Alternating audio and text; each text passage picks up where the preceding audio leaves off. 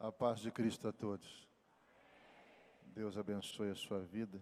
Por gentileza, abra a sua Bíblia no livro de Atos dos Apóstolos, capítulo 12. Atos dos Apóstolos, capítulo 12. Enquanto você está procurando o texto, deixa eu fazer algumas considerações. Eu louvo a Deus por me conceder tão rico privilégio de poder pregar a Sua palavra. Para mim, não tem prazer maior do que pregar a palavra de Deus. Quero agradecer ao pastor Silas por confiar a mim o seu púlpito. Muito obrigado pelo convite. Pastor Marcos Leite, saudações. Prazer revê-lo também. Essa casa está linda, né? Vocês estão lindos. Tudo aqui está a cara da riqueza. Glória a Deus. Você encontrou Atos capítulo 12? E por aquele mesmo tempo, o rei Herodes estendeu as mãos sobre os, alguns da igreja para os maltratar. E matou a espada Tiago, irmão de João. E vendo que isso agradara aos judeus, continuou mandando prender também a Pedro, e eram os dias dos asmos. E havendo-o prendido, o encerrou na prisão, entregando a quatro quaternos de soldados para que o guardassem, querendo apresentá-lo ao povo depois da Páscoa. Pedro, pois, era guardado na prisão, mas a igreja fazia contínua oração por ele a Deus. E quando Herodes estava para o fazer comparecer nesta mesma noite, Estava Pedro dormindo entre dois soldados, ligado com duas cadeias, e os guardas diante da porta guardavam a prisão. E eis que sobreveio o anjo do Senhor e resplandeceu uma luz na prisão. E tocando a Pedro na ilhargo, despertou, dizendo: Levanta-te depressa. E caíram-lhe das mãos as cadeias. E disse-lhe o anjo: Singe-te ata as tuas alparcas. E ele o fez assim. Disse-lhe mais: Lança as costas a tua capa e segue-me. E saindo seguia, e não sabia que era real o que estava sendo feito pelo anjo, mas cuidava que via alguma visão. E quando passaram a primeira e segunda guarda, chegaram à porta de ferro que dá para a cidade, a qual se lhes abriu por si mesma. E tendo saído, percorreram uma rua, e logo o anjo se apartou dele. E Pedro, tornando a si, disse: Agora sei verdadeiramente que o Senhor enviou o seu anjo e me livrou da mão de Herodes e de tudo que o povo dos judeus esperava. E considerando ele nisto, foi à casa de Maria, mãe de João, que tinha por sobrenome Marcos, onde muitos estavam reunidos e oravam. Queridos, o livro de Atos dos Apóstolos foi escrito por Lucas, o médico amado e companheiro do apóstolo Paulo em suas viagens missionárias ele não escreveu apenas o livro de Atos, mas bem como o evangelho que traz o seu nome.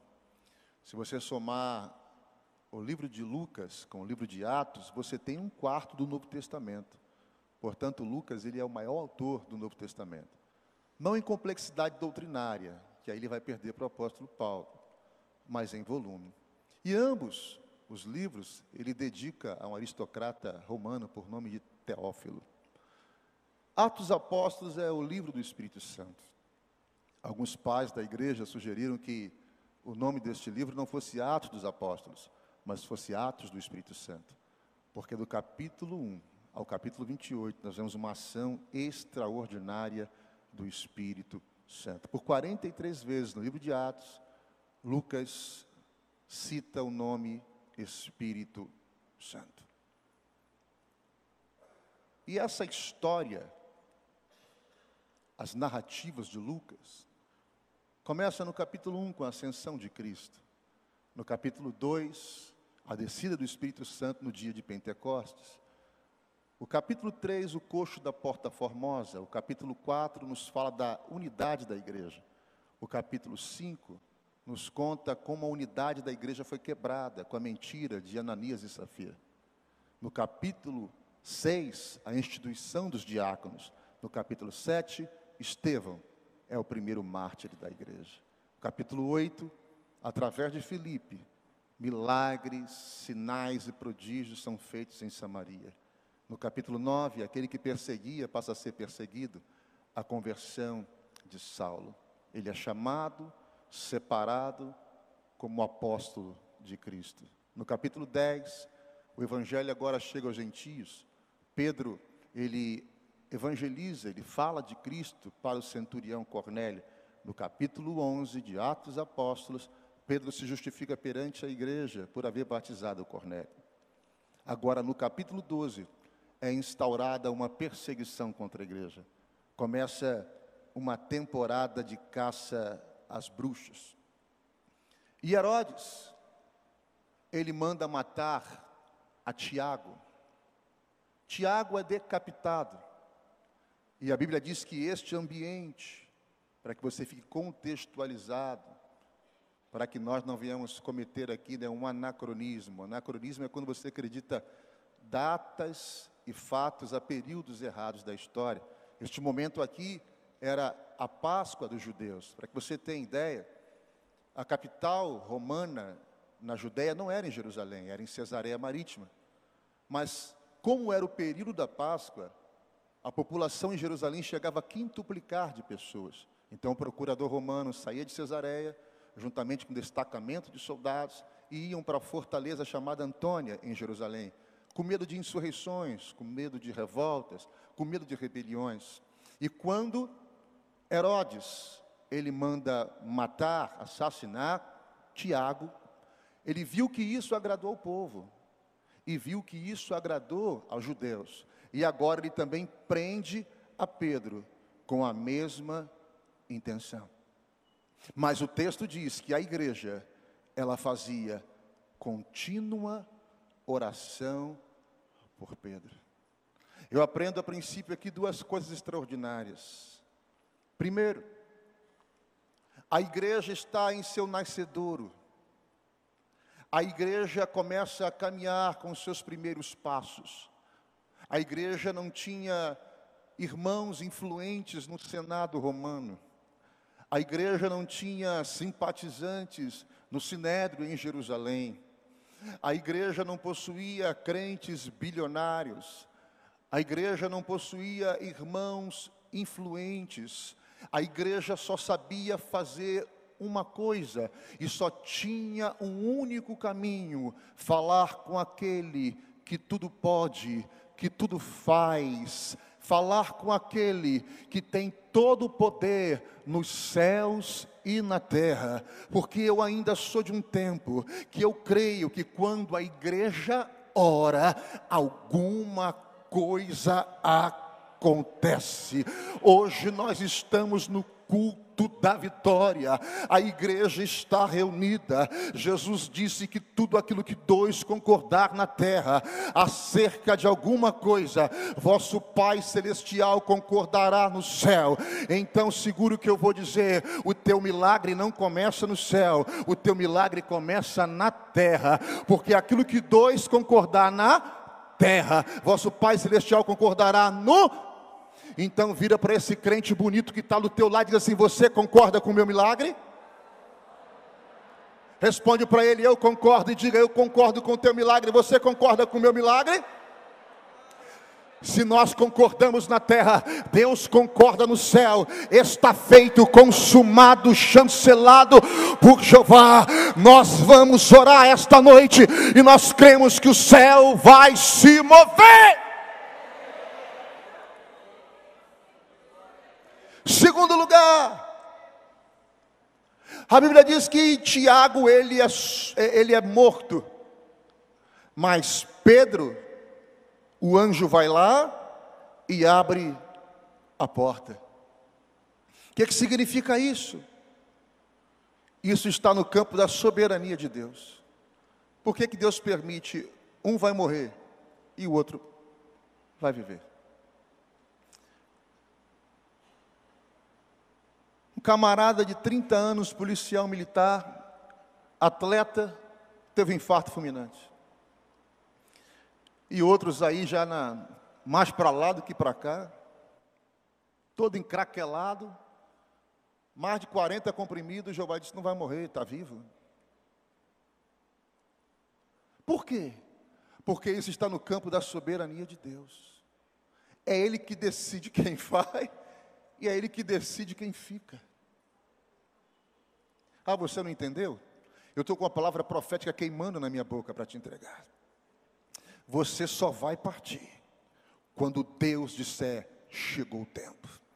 Tem gente que chegou hoje aqui com nó na garganta, com o coração palpitando, pensando: Deus, o que está acontecendo comigo? Senhor, esse diagnóstico médico contrário que chegou nas minhas mãos, hoje cante o revasse de queimando terra.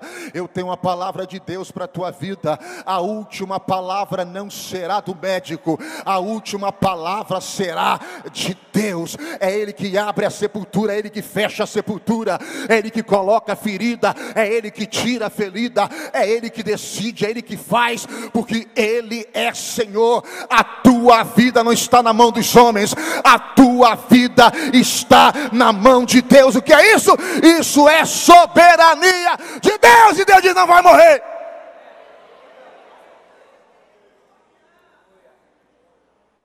O versículo 5 diz: E Pedro, pois, era guardado na prisão.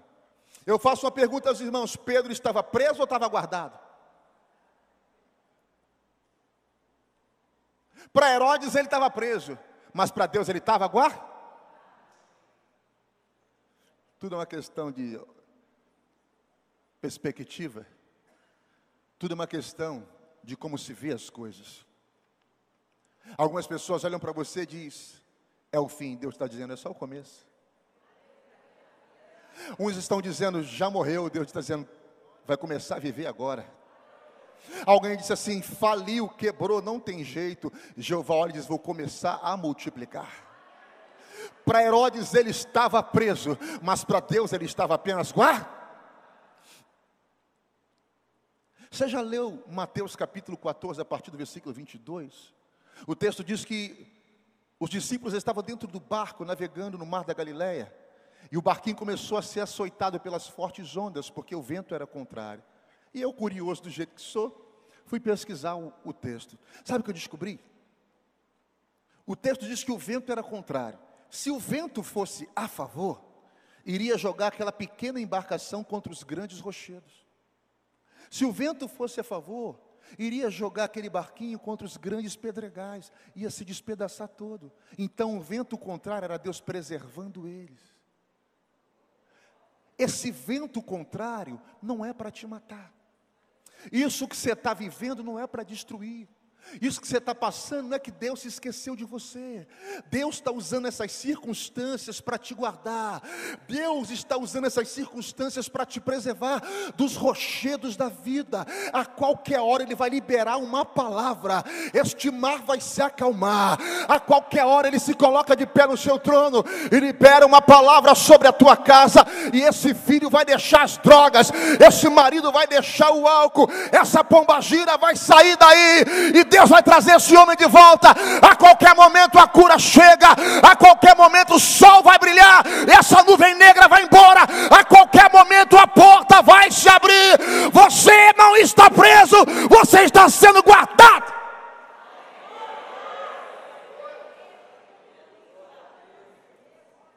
Ei, eu estava pensando sobre a morte. E eu descobri que existe uma coisa pior do que a morte. Pastor, não tem. Tem a expectativa da morte. Porque morrer, todos nós vamos morrer. Ah, você não sabia, não? Todos nós vamos morrer. Mas se existe uma coisa pior do que a morte, é a expectativa dela. O problema não é morrer, é saber que você vai morrer. Como aqueles prisioneiros no corredor de alguma cadeia norte-americana, sabendo que falta um mês, três semanas, duas semanas, uma semana, dois dias, um dia. É uma agonia. Que ele vai morrer por uma injeção letal, uma cadeira elétrica, não sei. A expectativa da morte, ela é pior do que a morte em si. Agora, a gente faz eu entender uma coisa, me ajuda, por favor. Esse homem aqui, Pedro, ele estava amarrado com um soldado. acorrentado com um soldado à sua direita e acorrentado com um soldado à sua esquerda. Irmãos, eu na cama com a minha esposa, bonita e cheirosa, vira e mexe eu acordo. Como é que eu vou dormir com dois homens acorrentados? Não dá, dá? Não dá. Agora junta isso aí outra coisa. Você sabe que você vai morrer daqui a algumas horas. E como é que você consegue dormir? O sono foi tão pesado que quando o anjo chegou, chegou num show pirotécnico. Porque o texto diz que resplandeceu o lugar. Só que Pedro não acorda. Pedro só acorda quando o anjo toca nele. O anjo chegou, resplandeceu, pá! E Pedro dormindo, o anjo tocou na ilharga, tocou do lado, ei! Ele acordou. O que fez com que um homem, sabendo que ia morrer daqui a algumas horas, dormisse?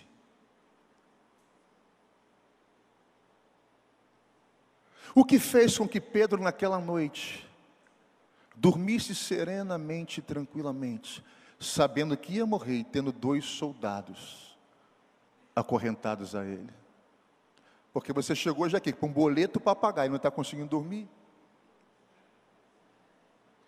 Você está com aluguel para vencer amanhã. Jeová revelou, né? Venceu ontem, pastor. Você não consegue dormir. Essa dívida na faculdade, você não consegue dormir. Essa hipoteca aí, essa casa. Você está sem dormir. Como é que esse homem conseguiu dormir? Primeiro, porque Pedro conseguiu dormir aquela noite. Pedro se prevaleceu das experiências passadas, preste atenção. No capítulo 4, versículo 3 de Atos, Pedro é preso e depois é solto. No capítulo 5, versículo 19 de Atos, Pedro é preso novamente. O anjo vai lá, abre a porta e Pedro sai. Sabe por que, que Pedro conseguiu dormir aquela noite? Porque ele sabia que o Deus que abriu a porta no capítulo 4 era o mesmo Deus que abriu a porta no capítulo 5, e era o mesmo Deus que abriria no capítulo 12.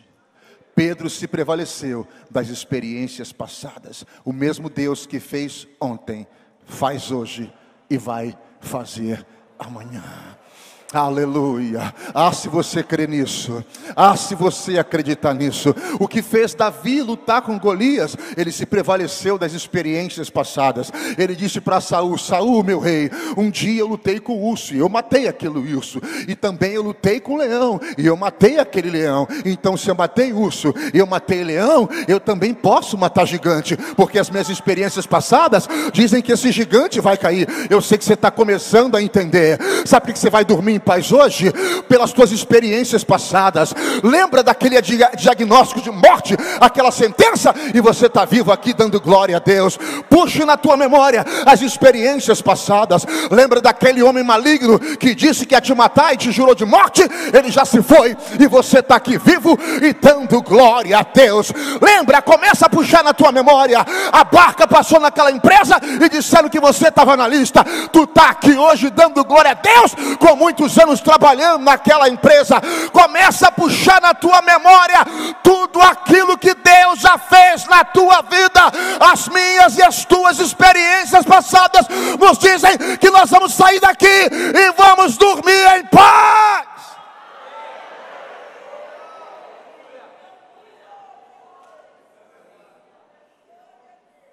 Ei, que ansiedade é essa? O não coubesse de remanto. Lobre cauaceme cauaxi faci. Espírito Santo faz eu sentir. Não acebre cante o revasse. Deixa eu te falar uma coisa. A Bíblia diz que o povo hebreu saiu do Egito Números 16, Êxodo 16 e Números 11. E quando eles estavam no meio do deserto, faltou o mantimento. Todos os mantimentos que trouxeram do Egito haviam acabado. E Deus disse para Moisés: Diga ao povo que eu vou fazer chover pão do céu. Tu já viu chover pão do céu? Teu Jesus faz isso. E aí Deus disse que mandaria o maná. Era de cor perolada, da cor de bidélio, do tamanho de uma semente de coentro. E quando os hebreus estavam dormindo, a Bíblia diz que ele vinha junto com o orvalho. Ou seja, na madrugada, quando o povo dormia, o maná descia. E quando eles viram pela primeira vez, quando saíram das suas tendas e viram pela primeira vez, eles disseram uma palavra em hebraico, manhu. Manhu, transliterando, significa maná. Manhu significa o que é isto? Porque quando eles viram pela primeira vez, eles disseram: ah, O que é isto? Então, literalmente, maná é espanto. Agora, preste atenção comigo. O maná chegava enquanto eles estavam dor, enquanto eles estavam dormindo, Jeová estava trabalhando.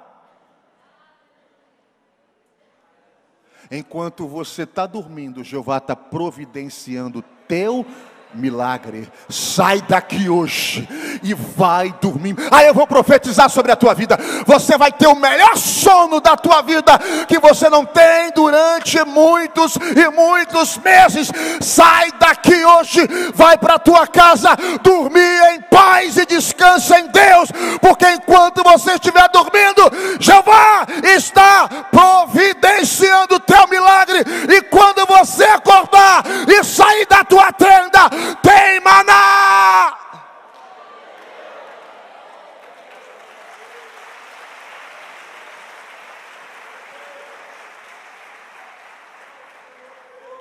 Ei, por que, que Pedro conseguiu dormir naquela noite? Capítulo 4 de Marcos, versículo 38. Quando os discípulos estão com Jesus no barco, porque eles iriam atravessar o mar da Galiléia para chegar em Gadara, expulsar a legião daquele endemoniado. E ali, no meio do mar, se levanta uma tempestade. E quando se levanta a tempestade, a gente procura quem? Jesus, né? Eles começaram a procurar Jesus. E Jesus estava dor.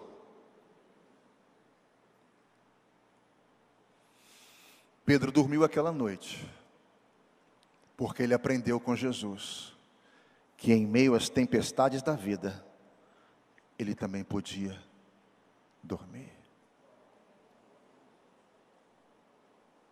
Sabe por que, que Pedro dormiu aquela noite? Porque João capítulo 21, versículo 18, diz que Jesus está ressuscitado, preste atenção. Ele tem um encontro com Pedro, você conhece melhor do que eu, Pedro, tu me amas. Sim, mestre, eu te amo, apacenta as minhas ovelhas.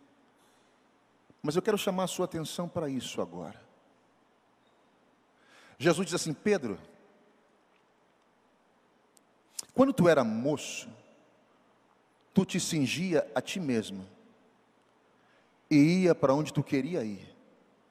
Mas quando tu te tornares velho, outro vai te cingir e vão te levar para onde você não quer ir. Eu vou repetir. Pedro, quando tu era novo, tu te cingia a ti mesmo, ia para onde você queria. Mas quando você se tornar, quando você se tornar, pela terceira vez para ficar mais bonito. Pedro, quando você se tornar, sabe o que, que Pedro dormiu aquela noite?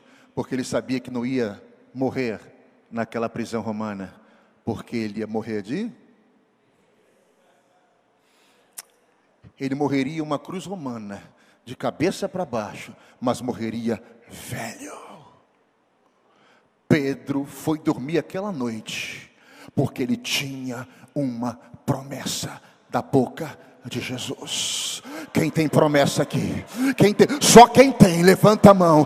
Quem tem promessa de Deus aqui? Então deixa eu falar uma coisa para você. Sai daqui hoje e vai dormir em paz, porque você está debaixo de palavra profética, você está debaixo de promessa. Deus não é como homem, Deus não é moleque de recado. Aquilo que ele falou vai acontecer, aquilo que saiu da boca dele vai se cumprir. A Bíblia diz que ele não é homem para que minta, e nem filho do homem para que se arrependa. Diria ele, não faria, ou falaria ele, e não confirmaria. Ei, você se esqueceu daquilo que Deus falou para você através de profeta, você se esqueceu daquilo que Deus falou contigo, Ele te fez promessa. Se agarre a essas promessas, enquanto elas não se cumprirem, você está debaixo da mão de Deus.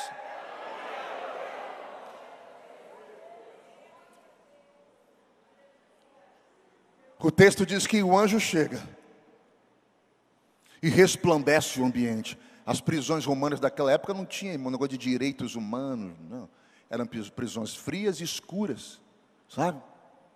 E quando o anjo chega, resplandeceu tudo. Sabe o que eu aprendo? Pedro estava solto? Não.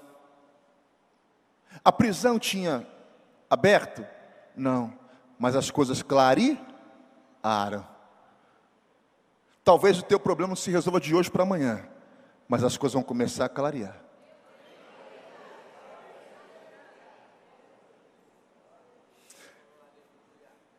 A porta estava trancada, as mãos com algemas, mas resplandeceu o ambiente. Talvez a porta não se abra de hoje para amanhã, mas eu sinto de Deus de te dizer que as coisas vão começar a clarear para a sua vida.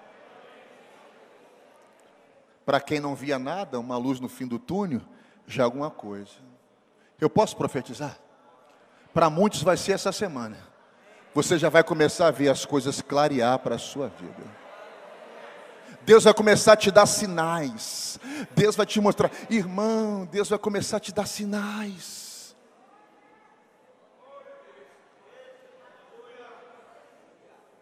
Eu achava que os sinais, pastor Silas, tinham que ser coisas extraordinárias, o céu se abrir, um raio descer.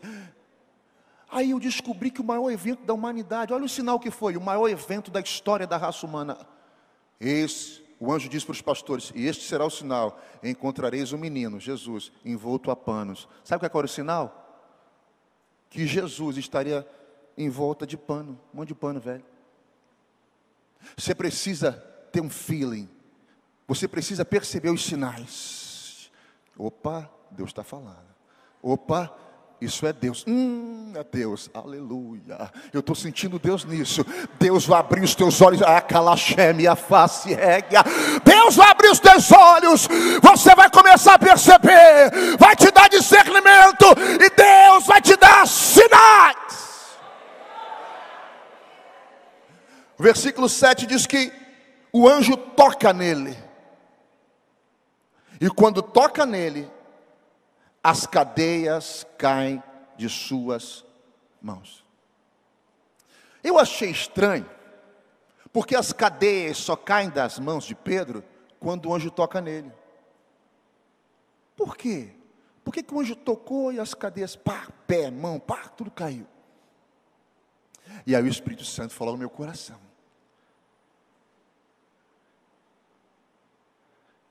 eu não sei o que você está vivendo. Você já reparou que eu já passei por isso, momentos que você se sente preso, como se fosse com grilhões mesmo? Parece que você não sai do lugar, quer fazer coisas e as coisas não andam, está preso. Tudo que faz parece que não anda, irmão. Vida espiritual não anda. É, é, é os negócios, está tudo preso. Você crê no que eu vou dizer? Quando o anjo toca em Pedro, as cadeias caem nas mãos dele. Deus hoje está tocando em alguma área da tua vida, eu não sei qual é. Malau é de canto, levanta a mão para receber aí. Deus está tocando em alguma área da tua vida, e isso que está te prendendo vai cair agora, nessa empresa, nessa repartição pública, nesse quartel, na tua casa, na tua vida emocional, sentimental, profissional, casamento. Deus está tocando em alguma área e está caindo por terra agora, em nome de Jesus. Se prepare para voar, se prepare para conquistar, se prepare.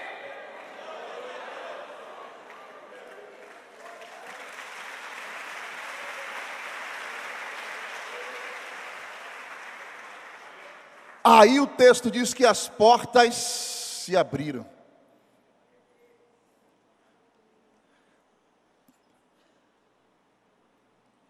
Não, você, você é pentecostal? Porque crente pentecostal, quando escutei as portas se abrirem, irmão, dá cambalhota, pula, manto, remanto, terra, e as portas se abriram.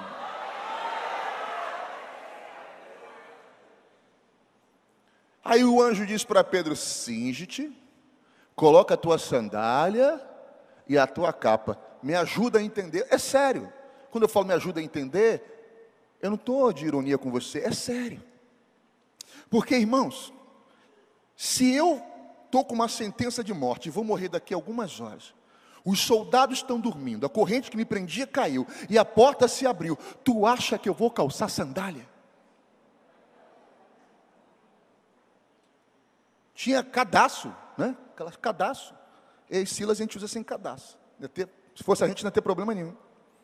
Ó, oh, calça as tuas sandálias. Se sou eu, quando hoje falo assim, calça as tuas, Singe-te, coloca a tua capa. Tá tudo bonitinho? Agora me segue. Eu aprendi que com Deus as coisas, irmãos, são passo a passo, step by step, não é isso? Deus não está nessa correria que tu pensa que Deus está nisso, Deus não está. Essa bagunça que você pensa que Deus está, Deus não está. Essa ansiedade que você pensa que Deus está, Deus não está nisso confusão. É Deus, porque Deus está? Deus não está nisso. O apóstolo Paulo diz aos Colossenses: seja a paz de Cristo árbitro em vossos corações. O que é o árbitro? É o juiz. Paulo está dizendo que o juiz é que decide, não é isso? O juiz que pide. Foi falta ou não foi falta? É o juiz que decide. Seja a paz de Cristo árbitro, ou seja, é a paz que sempre decide. Então olha para cá. Um dos indícios de que algo é a vontade de Deus é que você tem que estar sentindo paz. Se você não está sentindo paz para tomar essa decisão, não toma. Continue orando, continue falando com Deus. O que Deus vai fazer na sua vida é passo a passo. Cai corrente, abre porta, cinge, coloca a sandália, bota a tua capa e agora me segue. Deus vai fazer passo a passo. Olha, Deus vai primeiro libertar, depois esse amor no coração desse homem vai voltar por você. Depois Jeová vai batizar ele com o Espírito Santo. Eu estou falando aqui, Deus está vindo, irmão, está vindo. Vai pegando aí, irmã vai pegando aí. Depois ele vai ser um obreiro na casa de Deus, e depois você vai ver ele aqui pregando no meu lugar. É passo a passo que Deus vai fazer. Calma aí, você entrou na faculdade agora, espera mais um pouco. Daqui a pouco vem estágio, daqui a pouco vem concurso público, daqui a pouco vem aquela porta que você tanto sonhou. Ei, queridão, você começou a vida ministerial agora, não sabe andar, já quer correr, espera mais um pouco, senta para ouvir recebe de Deus. Daqui a pouco Jeová vai te dar revelação, vai te dar poder. Daqui a pouco as portas se abrem e Ele vai te levar como um vento. Shemantokawasi, Emandarakawala, mandeu a Xeriaberraia. Aleluia. Aleluia. Aleluia. O texto diz que Pedro pensou que estava tendo um sonho.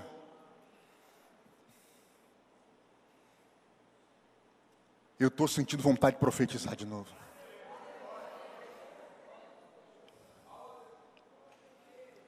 Mas tu tem que estar ligado. Porque crente só presta ligado. Ele pensou que estava tendo um sonho, uma visão, um sonho. Quando a porta se abrir, você não vai acreditar. Você vai pensar: eu estou tendo um sonho. Me belisca. Não é possível. Eu estou sonhando. Eu estou sonhando. Não é sonho, não, é a porta que se abriu. Não é sonho, não, é a cura que chegou. Não é sonho, não, é a libertação que veio na tua casa. Não é sonho, não, é a boa mão de Deus.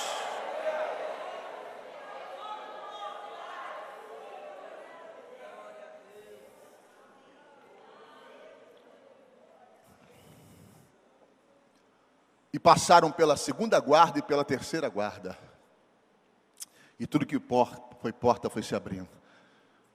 Tudo que era porta foi se abrindo. Irmãos, eu sei de uma coisa. Quando a gente está em tempo de batalha, é batalha. Quando a gente está em tempo de guerra, é guerra. Mas quando Deus abre a porta, vai se abrindo uma a uma, uma a uma. Uma, uma, uma, uma, uma, uma, ah, recebe essa palavra aí. Uma, uma vai se abrir. Uma, uma, refácia. Atos 16. Enquanto Paulo e Silas oravam, Deus mandou um terremoto. E o texto diz: E abriu-se todas as portas. E abriu-se todas as portas. Vou profetizar: Deus vai abrir todas as portas.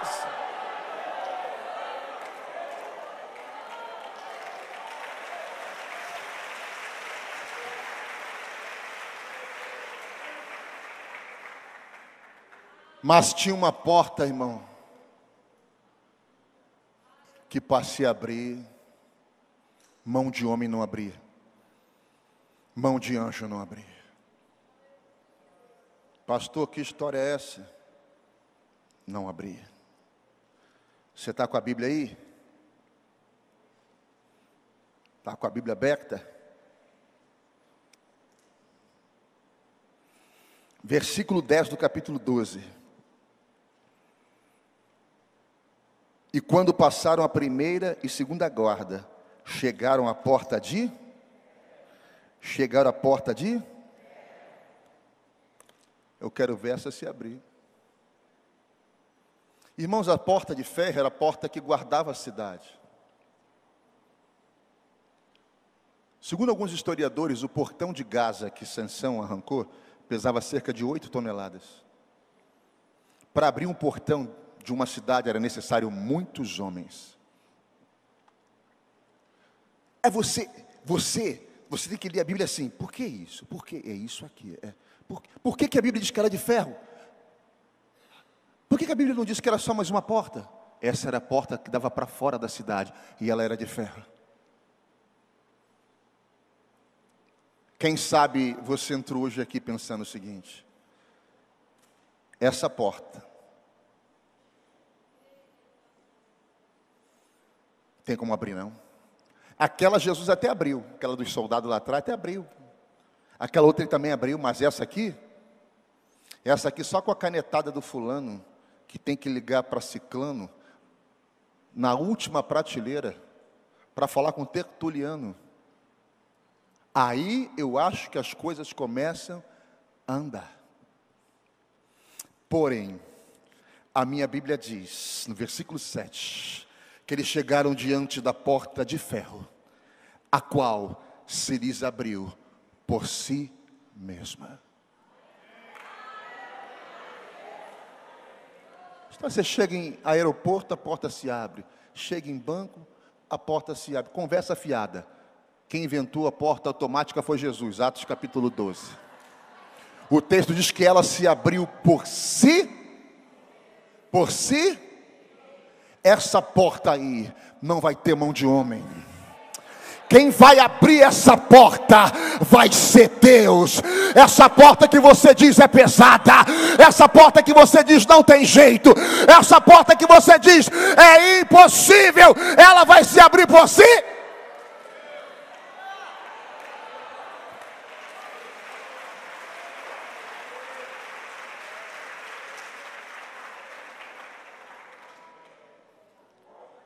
Ei, se abriu por si mesma.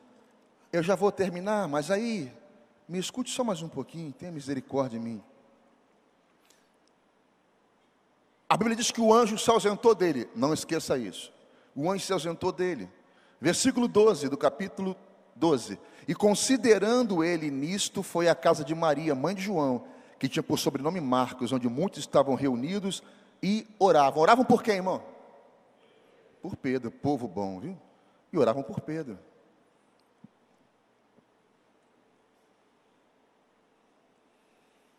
O texto diz que caindo ele em si.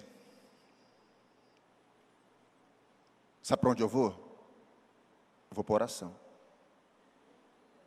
Vou para casa da irmã Maria. Sabe, gente, Pedro poderia ter ido para muitos lugares. Se fosse eu, eu iria para o mais longe possível. Vai que Herodes me acha. Poderia ter para o shopping de Jerusalém. Ele poderia ter ido para o sítio, uma viagem internacional. Mas considerando ele nisso, quer saber de uma coisa?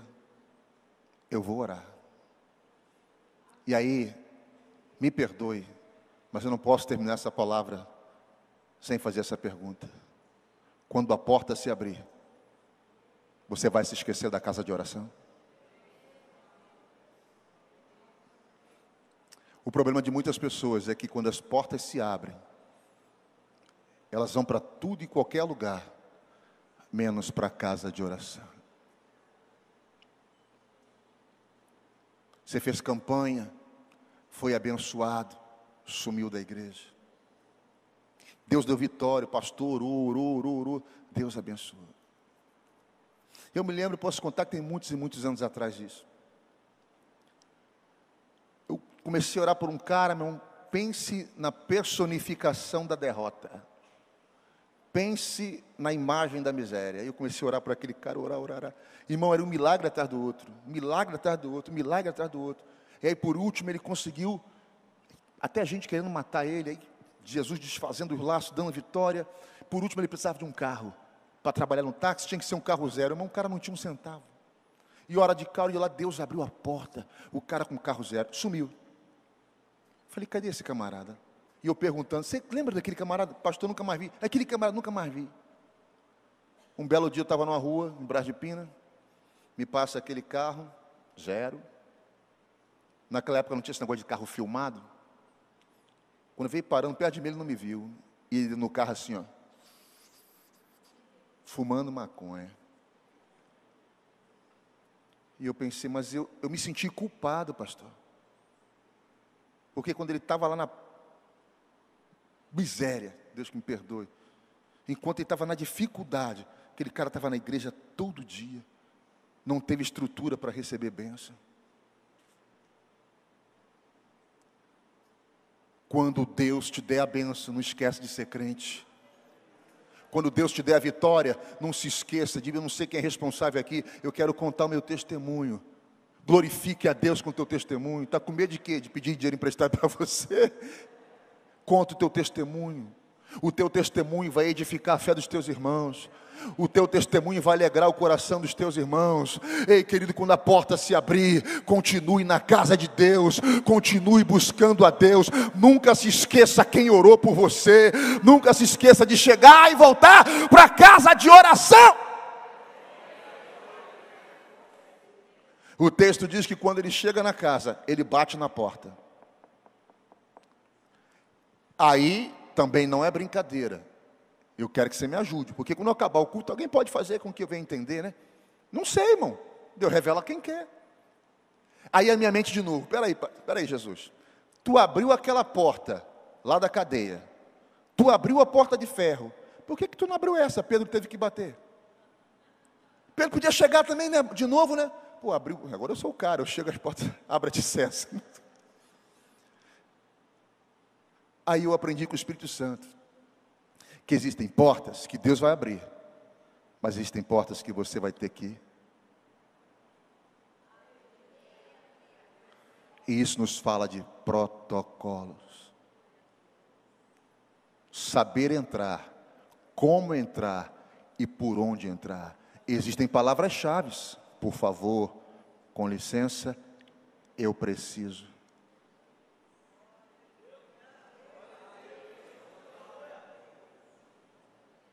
Para a gente terminar. Se a história terminasse aqui, não estaria bom? A porta se abriu, ele foi solto e voltou para a igreja. Se terminasse aqui, não estava bom o negócio? Estava bom. Mas Jeová decidiu fazer justiça. Versículo 19 diz que Herodes foi inquirir os soldados. E tu acha que Herodes acreditou na história que anjo chegou, abriu a porta e Versículo 19 diz que Herodes mandou o justiçar. Sabe o que significa isso? Mandou matá-los. É, você já viu, me perdoem se estiver aqui, né?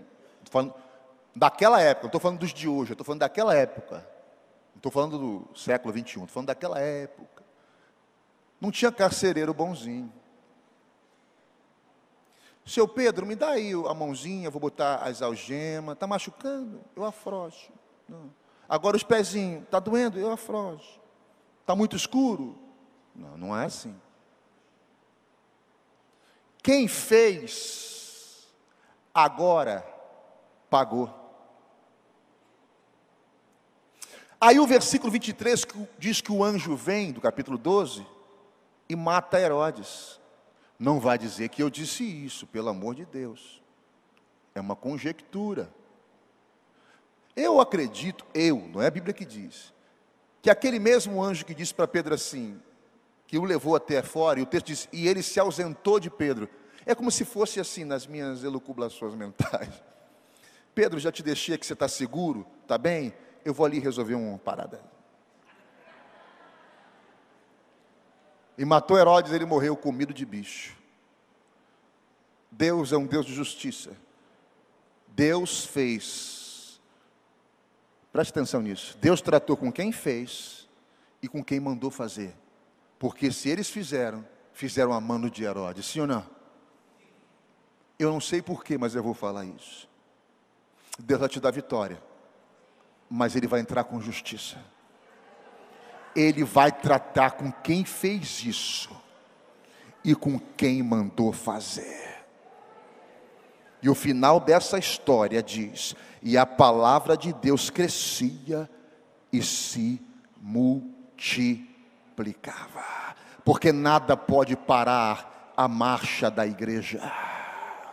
Herodes não pode parar a marcha da igreja, diabo não pode parar a marcha da igreja, demônio não pode parar a marcha da igreja, nada e nem ninguém pode parar a marcha da igreja. Você pode ficar de pé comigo?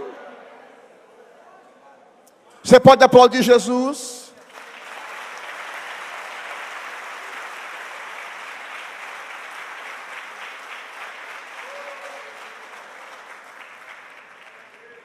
Você percebeu que Herodes ele mandou prender os colunas da igreja, os líderes da igreja,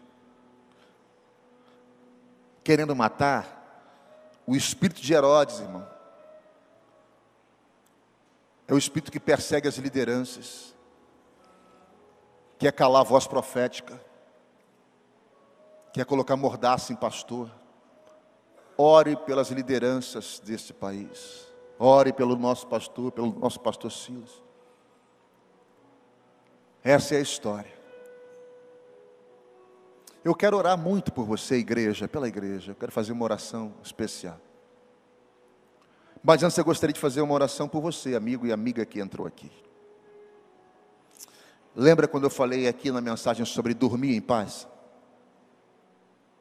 Sono. É uma coisa interessante, né?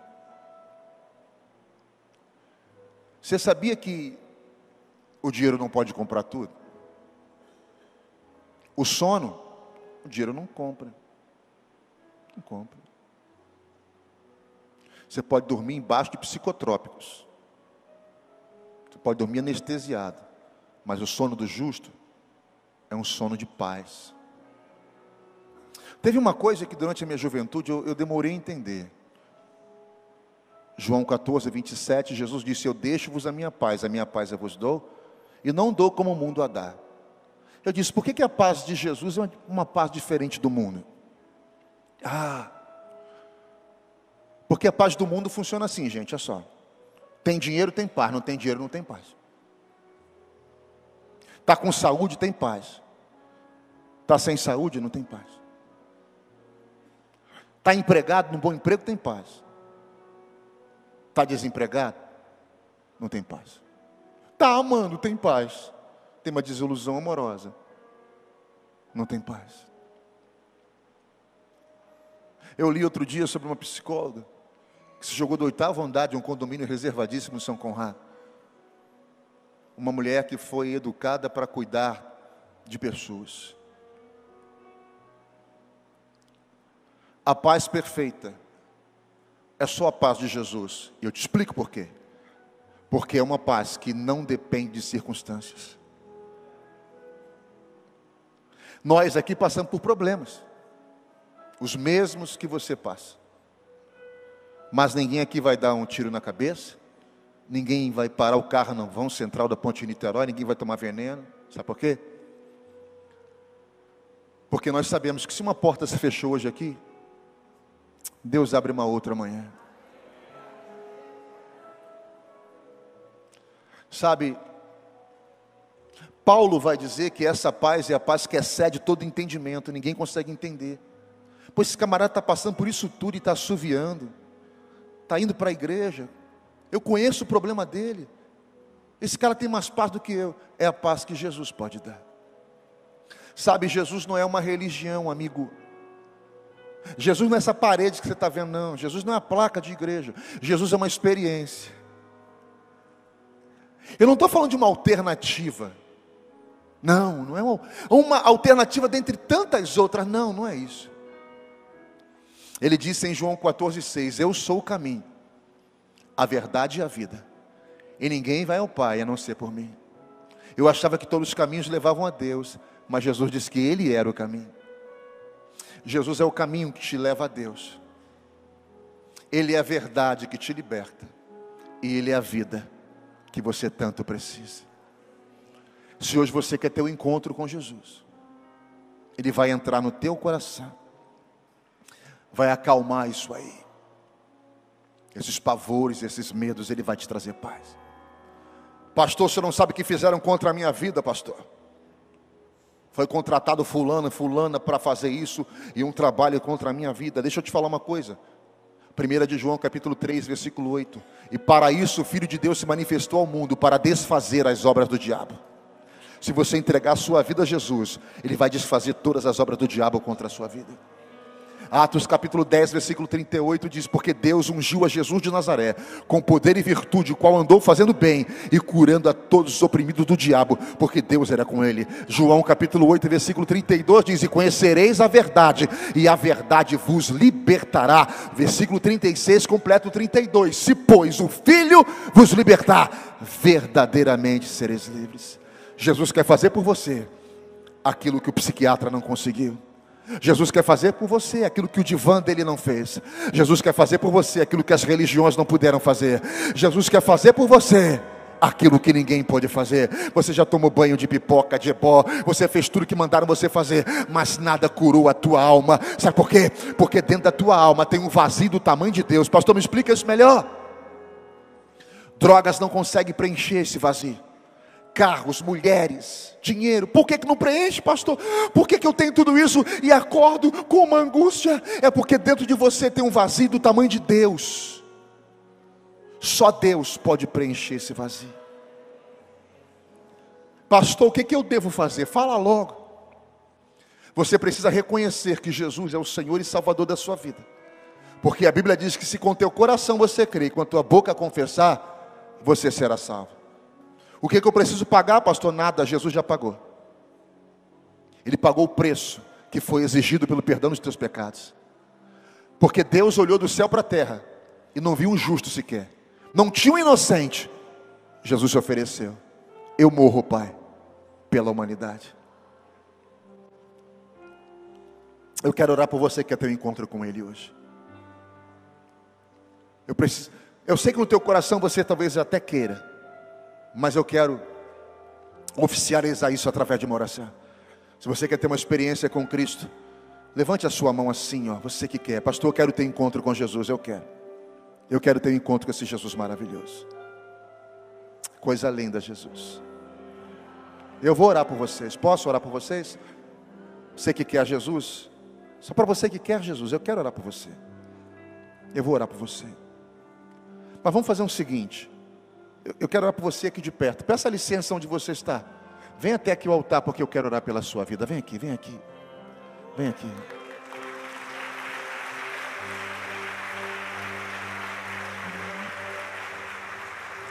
Vem até Cristo, vem até Cristo, eu quero orar por você. Vem até Jesus, vem até Jesus, eu quero orar pela sua vida. Vem, vem a Cristo, vem a Cristo, vem a Cristo, Jesus te ama.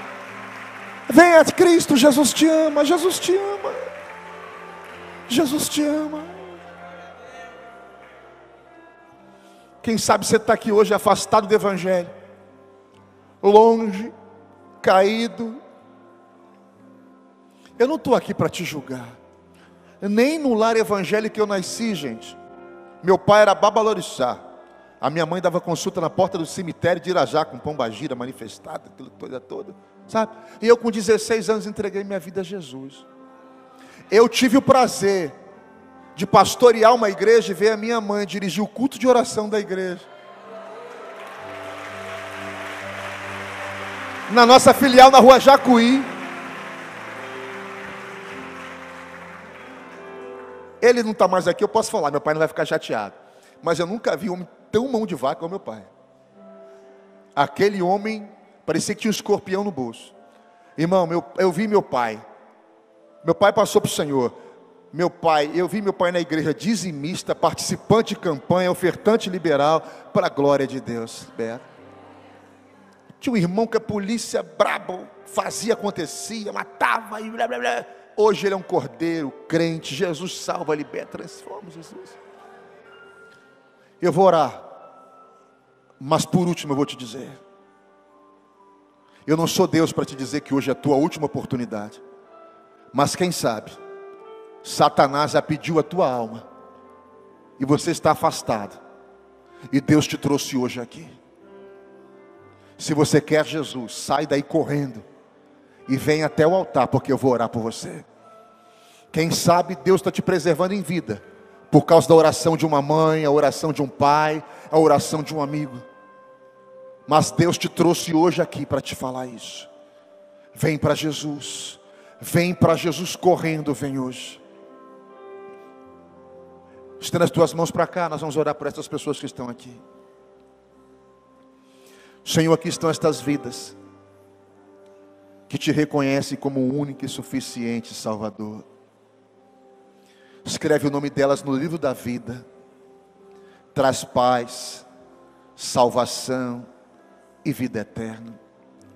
Se porventura algum pacto do passado as prende, que seja desfeito agora pelo poder da autoridade do nome de Jesus.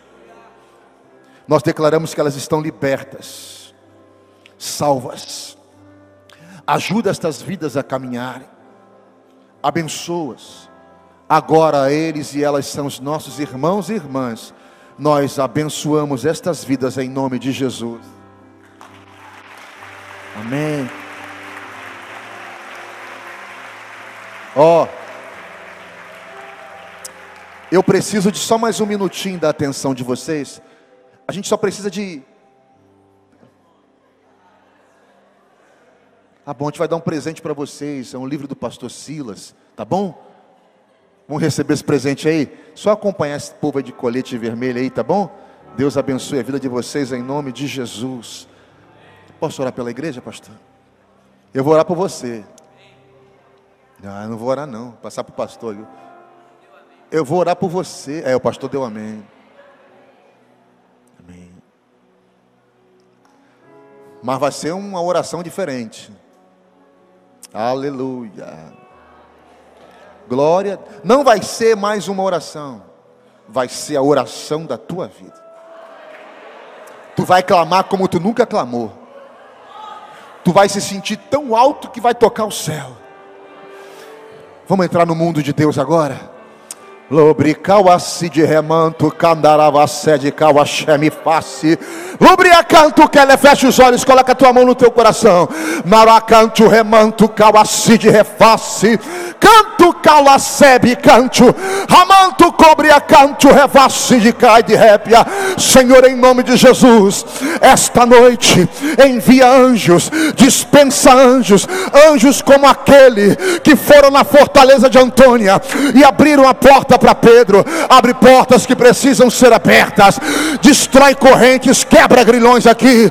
Senhor, repreende a ação de Satanás, liberta, salva, traz cura, traz milagre para o meio do teu povo. Hoje eles vão dormir, Senhor, e que eles possam ter o melhor sono da vida deles. Nós declaramos paz, prosperidade, portas abertas, assim seja, em nome de Jesus. Quem crê, joga a mão para o alto, fala em línguas, dê glória!